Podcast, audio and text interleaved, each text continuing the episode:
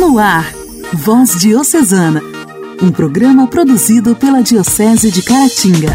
Voz Diocesana. Olá, meus amigos! A paz de Cristo esteja com cada um de vocês.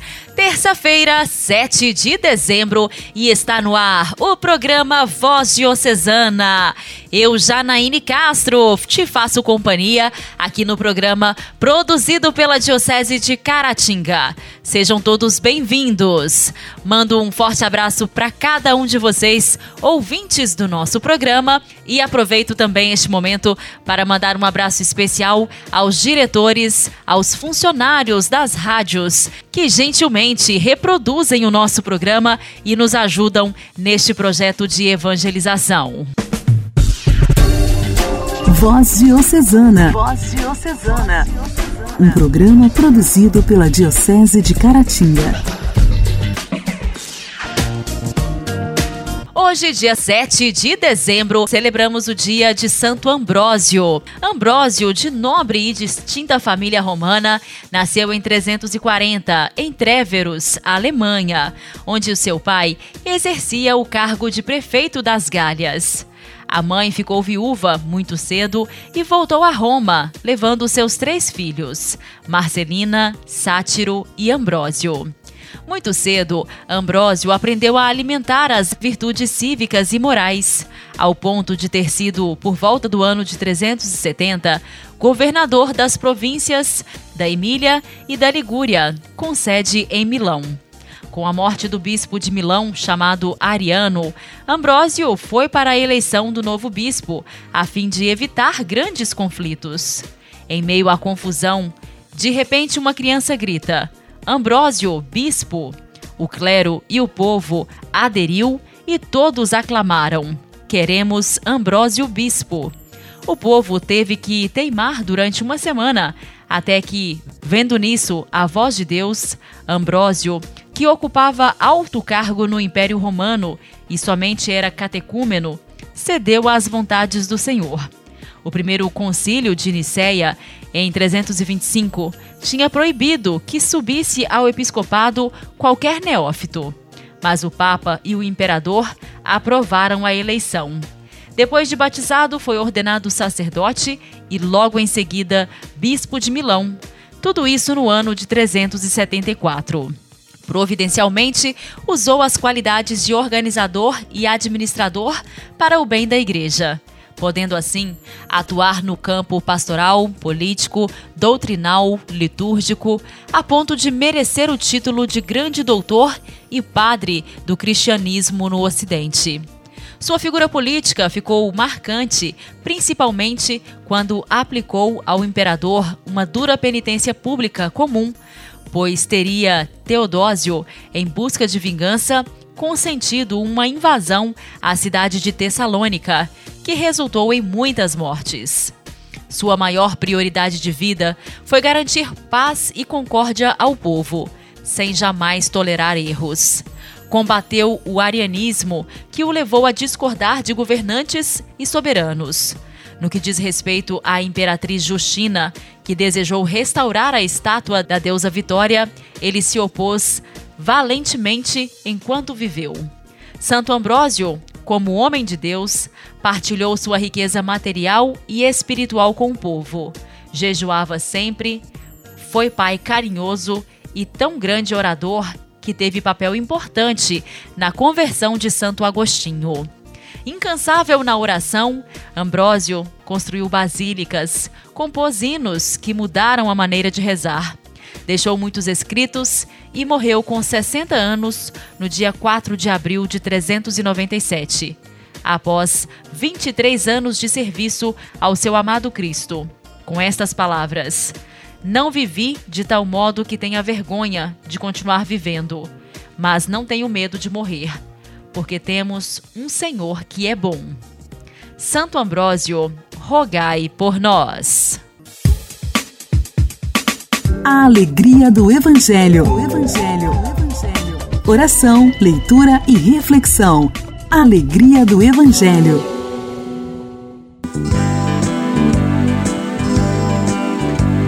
Não troco a minha fé por outra fé. Não troco a minha paz por outra paz. Não deixo a minha santa religião por outra que garante a salvação agora já. Respeito quem não crê como acredito. E peço que também os abençoes, meu Senhor. Sou santo e pecador e minha igreja também é. Porém não troco a minha fé por outra fé. Sou santo e pecador e minha igreja também é. Fé.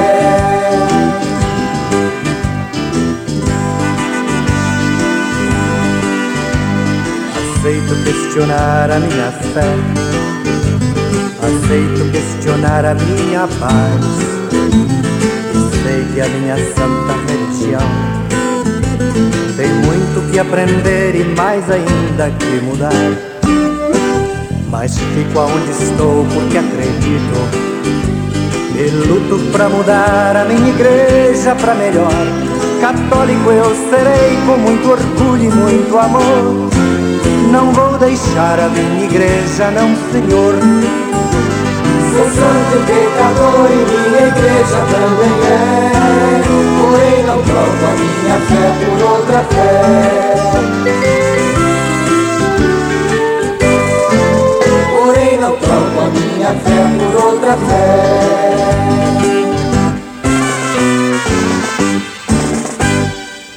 Evangelho desta terça-feira será proclamado e refletido por Isaías, da paróquia Santa Helena de Caputira.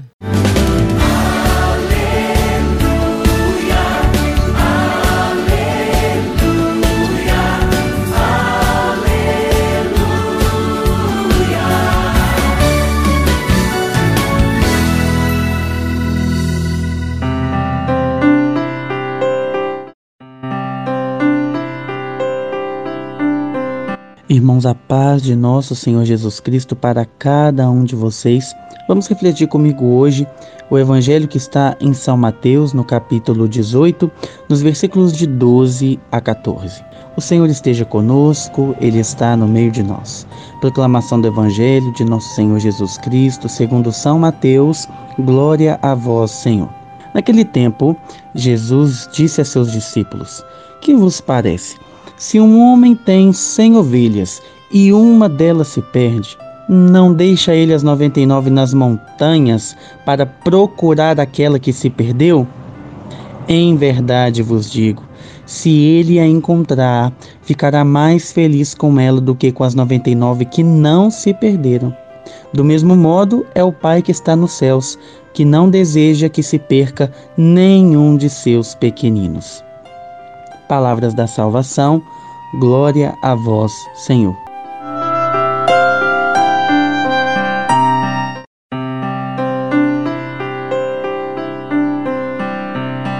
Irmãos, Jesus deixa uma mensagem para nós de muito ensinamento, principalmente porque hoje nós temos a oportunidade de conhecer quem é o pastor que nos conduz e para onde estamos indo. Talvez a grande causa que talvez tenha feito muito de nossos irmãos ou até mesmo nós nos perdermos do caminho da salvação, do caminho seguro que o pastor, que é Jesus, prepara para nós, é conhecer esse pastor. Quem é Jesus?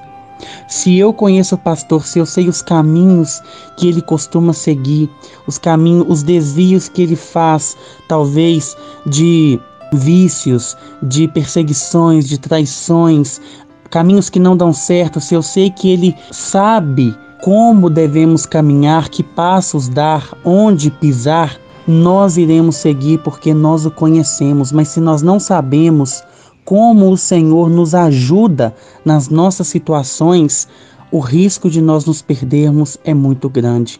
Devemos nos pegar nisso porque o Senhor nos conhece também, Ele deixa livre as nossas escolhas. Devemos nos lembrar sempre disso. Jesus não vai nos obrigar a seguir o caminho que ele prepara para nós.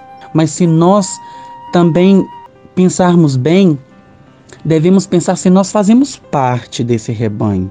Nós fazemos parte desse rebanho? Nós fazemos parte desse rebanho de Jesus Cristo? Se eu agora sei que eu faço parte desse rebanho, eu conheço o pastor que me conduz, podemos ter certeza que ele sempre virá em nosso socorro, sempre virá em nosso auxílio. Por isso, nos apeguemos nessa palavra. Ouçamos bem o que o Senhor está dizendo para nós que ele não deseja que se perca nenhum de seus pequeninos. Lembremos sempre disso.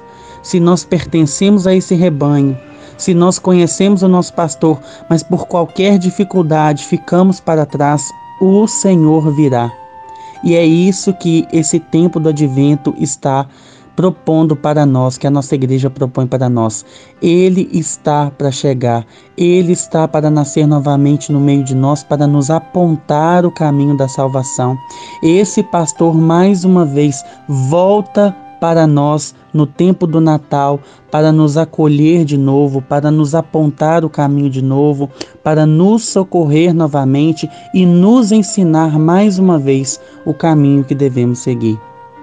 Que nós possamos abrir o nosso coração para essa palavra que o Senhor tem para nós, que nós possamos sentir pertencidos a este reino de Deus e que nós possamos ficar ainda mais fortes para sempre voltarmos para os braços de nosso Pai e ajudar os irmãos também que muitas vezes se perdem nesse caminho que todos tenham um tempo de advento de muita esperança, de muita paz, em que o Senhor está vencendo por nós. Louvado seja nosso Senhor Jesus Cristo, para sempre seja louvado.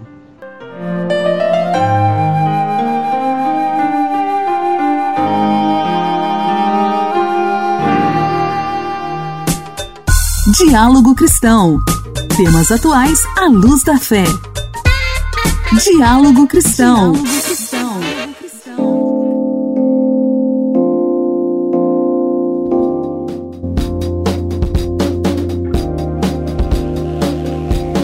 O verão está chegando. A estação começa no dia 21 de dezembro.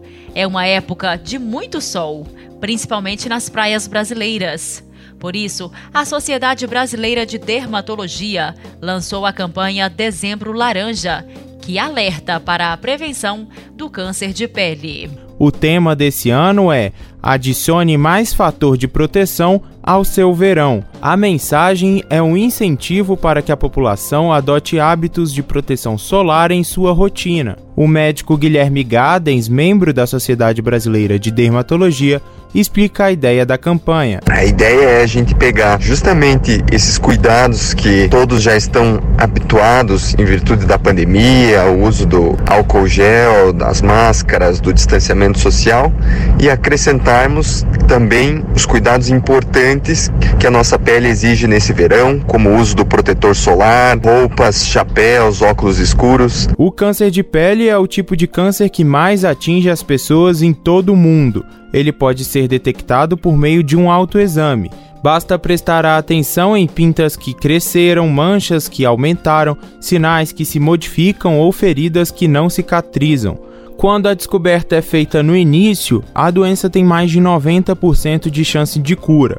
Foi o que aconteceu com a servidora pública Alba Santos, que observou o crescimento de uma pinta no nariz e procurou um especialista. Quando começou, eu achei que era uma simples alergia, uma espinha que ia voltar. Mas não, eu notei a cada dia que aquela coisa ia me irritando, ia, ia coceira, dava uma coceira sem parar assim na pontinha do nariz. E era uma coisa minúscula. Com o tempo eu notei que ela cresceu um pouquinho, só eu dava para ver, ninguém via aquilo em mim. E eu procurei o meu médico, procurei o dermatologista, expliquei a situação e ele falou: olha, tá me parecendo um câncer de pele, vamos ter que marcar uma data data extrair aqui mesmo no consultório. Para prevenir o câncer de pele, a campanha Dezembro Laranja incentiva o uso de filtro solar com fator de proteção de no mínimo 30, além de barreiras como bonés, chapéus e guarda-sol. E ainda no diálogo cristão de hoje, o ministro de Minas e Energia, Bento Albuquerque, descartou qualquer risco de desabastecimento elétrico ou de apagão no país por conta da crise hídrica dos reservatórios. Durante a inauguração do laboratório do Centro de Pesquisa de Energia Elétrica da Eletrobras em Nova Iguaçu, na Baixada Fluminense, o ministro disse que o país atravessa a pior crise hídrica dos últimos 90 anos com falta de chuvas nos principais reservatórios, mas ressaltou que o setor elétrico soube trabalhar para superar o problema. O ministro de Minas e Energia, Bento Albuquerque, descartou qualquer risco de desabastecimento elétrico ou de apagão no país por conta da crise hídrica dos reservatórios. Durante a inauguração do laboratório do Centro de Pesquisas de Energia Elétrica da Eletrobras, em Nova Iguaçu, na Baixada Fluminense, o ministro disse que o país atravessa a pior crise hídrica dos últimos 90 anos, com falta de chuvas nos principais reservatórios, mas ressaltou que o setor elétrico soube trabalhar para superar o problema. Não há hipótese alguma de racionamento ou apagão por falta de energia. Pode ser por conta de um raio, por conta de uma tempestade, mas não por falta de energia.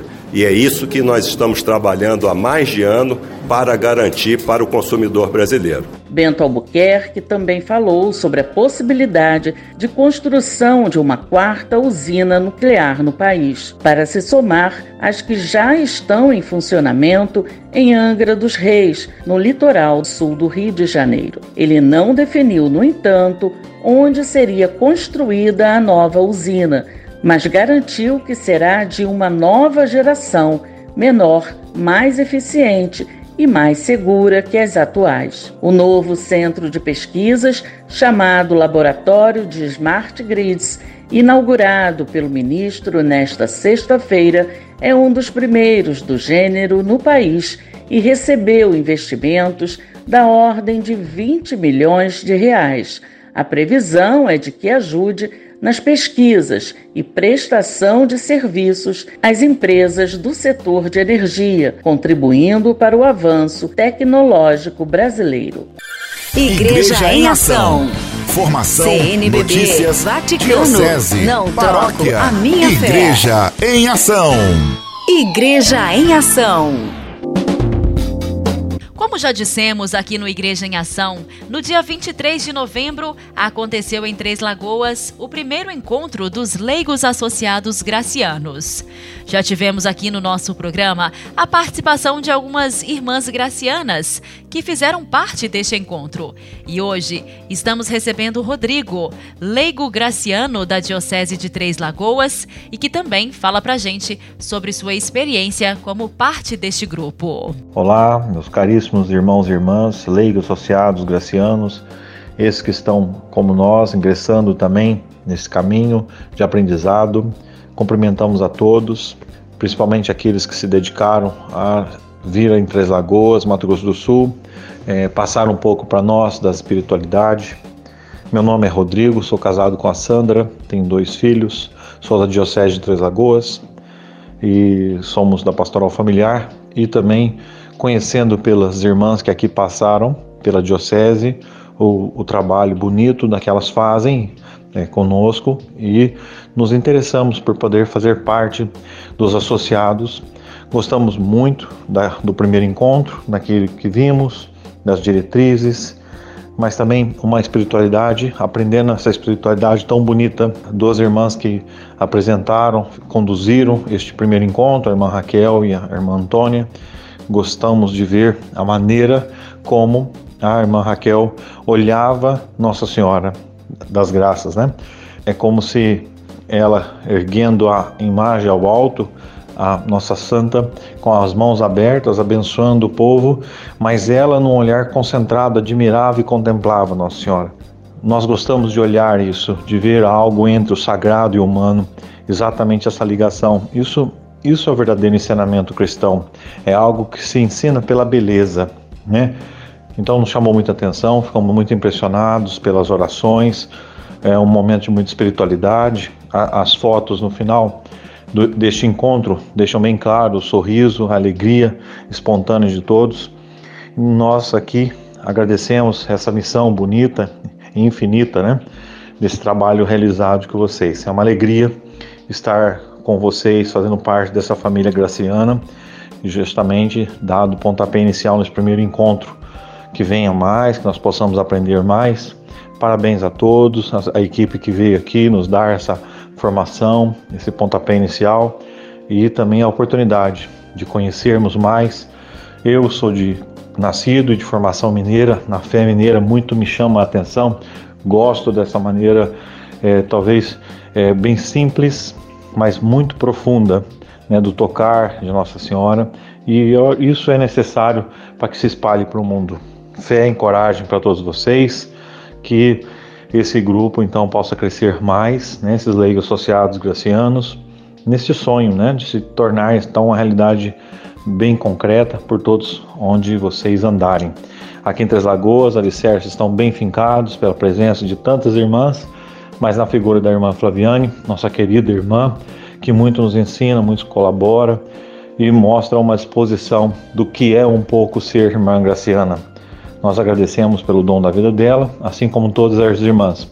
Então, aqui pela Diocese, em nome de todos, nós agradecemos este primeiro encontro, esse envio, a missa, a celebração, que muito nos toca e ficamos muito felizes de poder é, fazer parte dessa família. Fiquem com Deus, um beijo no coração de todos, que Maria, nossa mãe, nos abençoe e interceda por nós. Amém.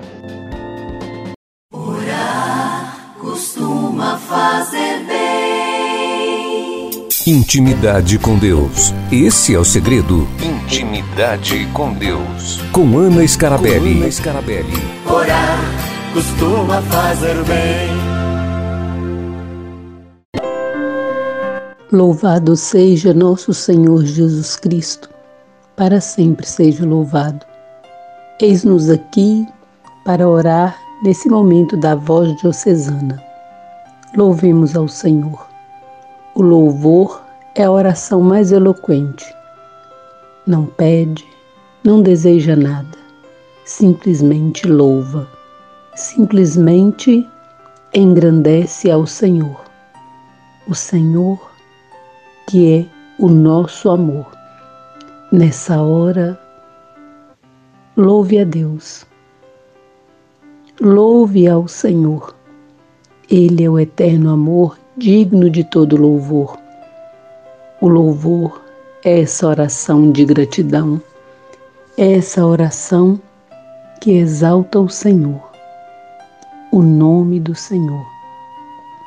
Tome um salmo e com este salmo, um salmo que toque o seu coração, um salmo que faz você, de fato, aproximar-se mais de Deus. E nesse dia de hoje, quem sabe também, construa o seu salmo, o salmo da sua vida. Bendito seja o Senhor pela vida. Bendito seja o Senhor pela nossa história. Bendito seja o Senhor, o Deus de amor. É sempre hora de louvar. Louvar, louvar o Deus de amor. Louvai o Senhor, louvai o Senhor dia e noite. Ao Senhor o nosso amor.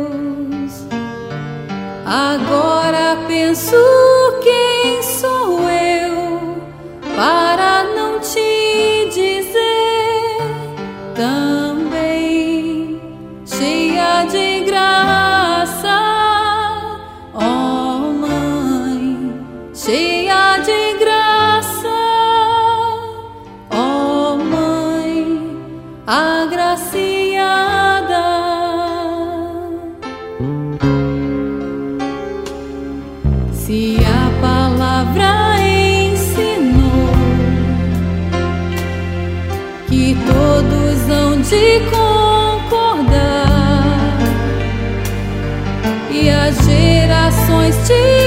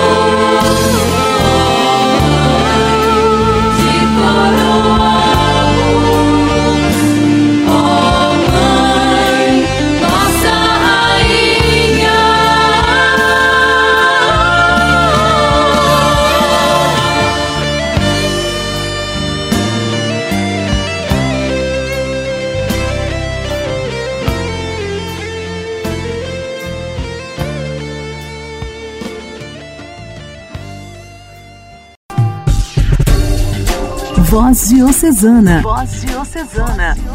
Um programa produzido pela Diocese de Caratinga.